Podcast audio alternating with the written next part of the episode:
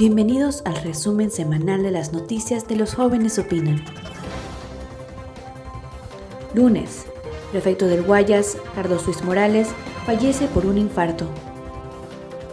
La mañana de este lunes, el abogado Carlos Sánchez, defensor del prefecto del Guayas, informó mediante su cuenta de Twitter que el funcionario falleció de un infarto fulminante a sus 55 años de edad.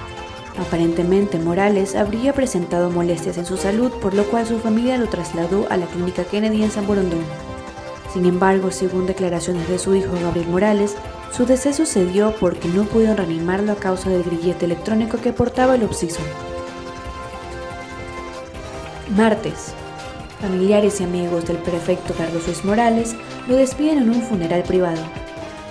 Decenas de autos formaron filas en la entrada del cementerio Parques de la Paz para darle el último adiós al prefecto Carlos Luis Morales.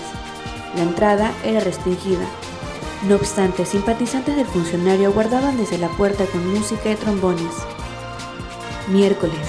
Sandra Arcos, viuda de Carlos Luis Morales, pide que dejen sin piso su orden de detención para declarar.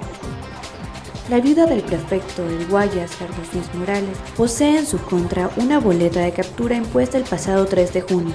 Este miércoles los jueces de la Sala Penal del Guayas tuvieron conexión telemática con la viuda, en donde pudieron verla por unos minutos. Jueves, Susana González acudió a legalizar su nuevo cargo. Susana González, quien sería la nueva prefecta de Guayas, se trasladó este jueves hasta el edificio del gobierno provincial, posterior a los tres días de luto decretado por la repentina muerte del prefecto Carlos Luis Morales. González asumirá el cargo de forma oficial este 29 de junio. Este jueves, junto a sus asesores y su guardia privada, realizó el proceso de legalización de documentos inherentes a su nuevo cargo. Viernes, Jaime Nebot no será candidato presidencial, pero trabajará por una consulta popular.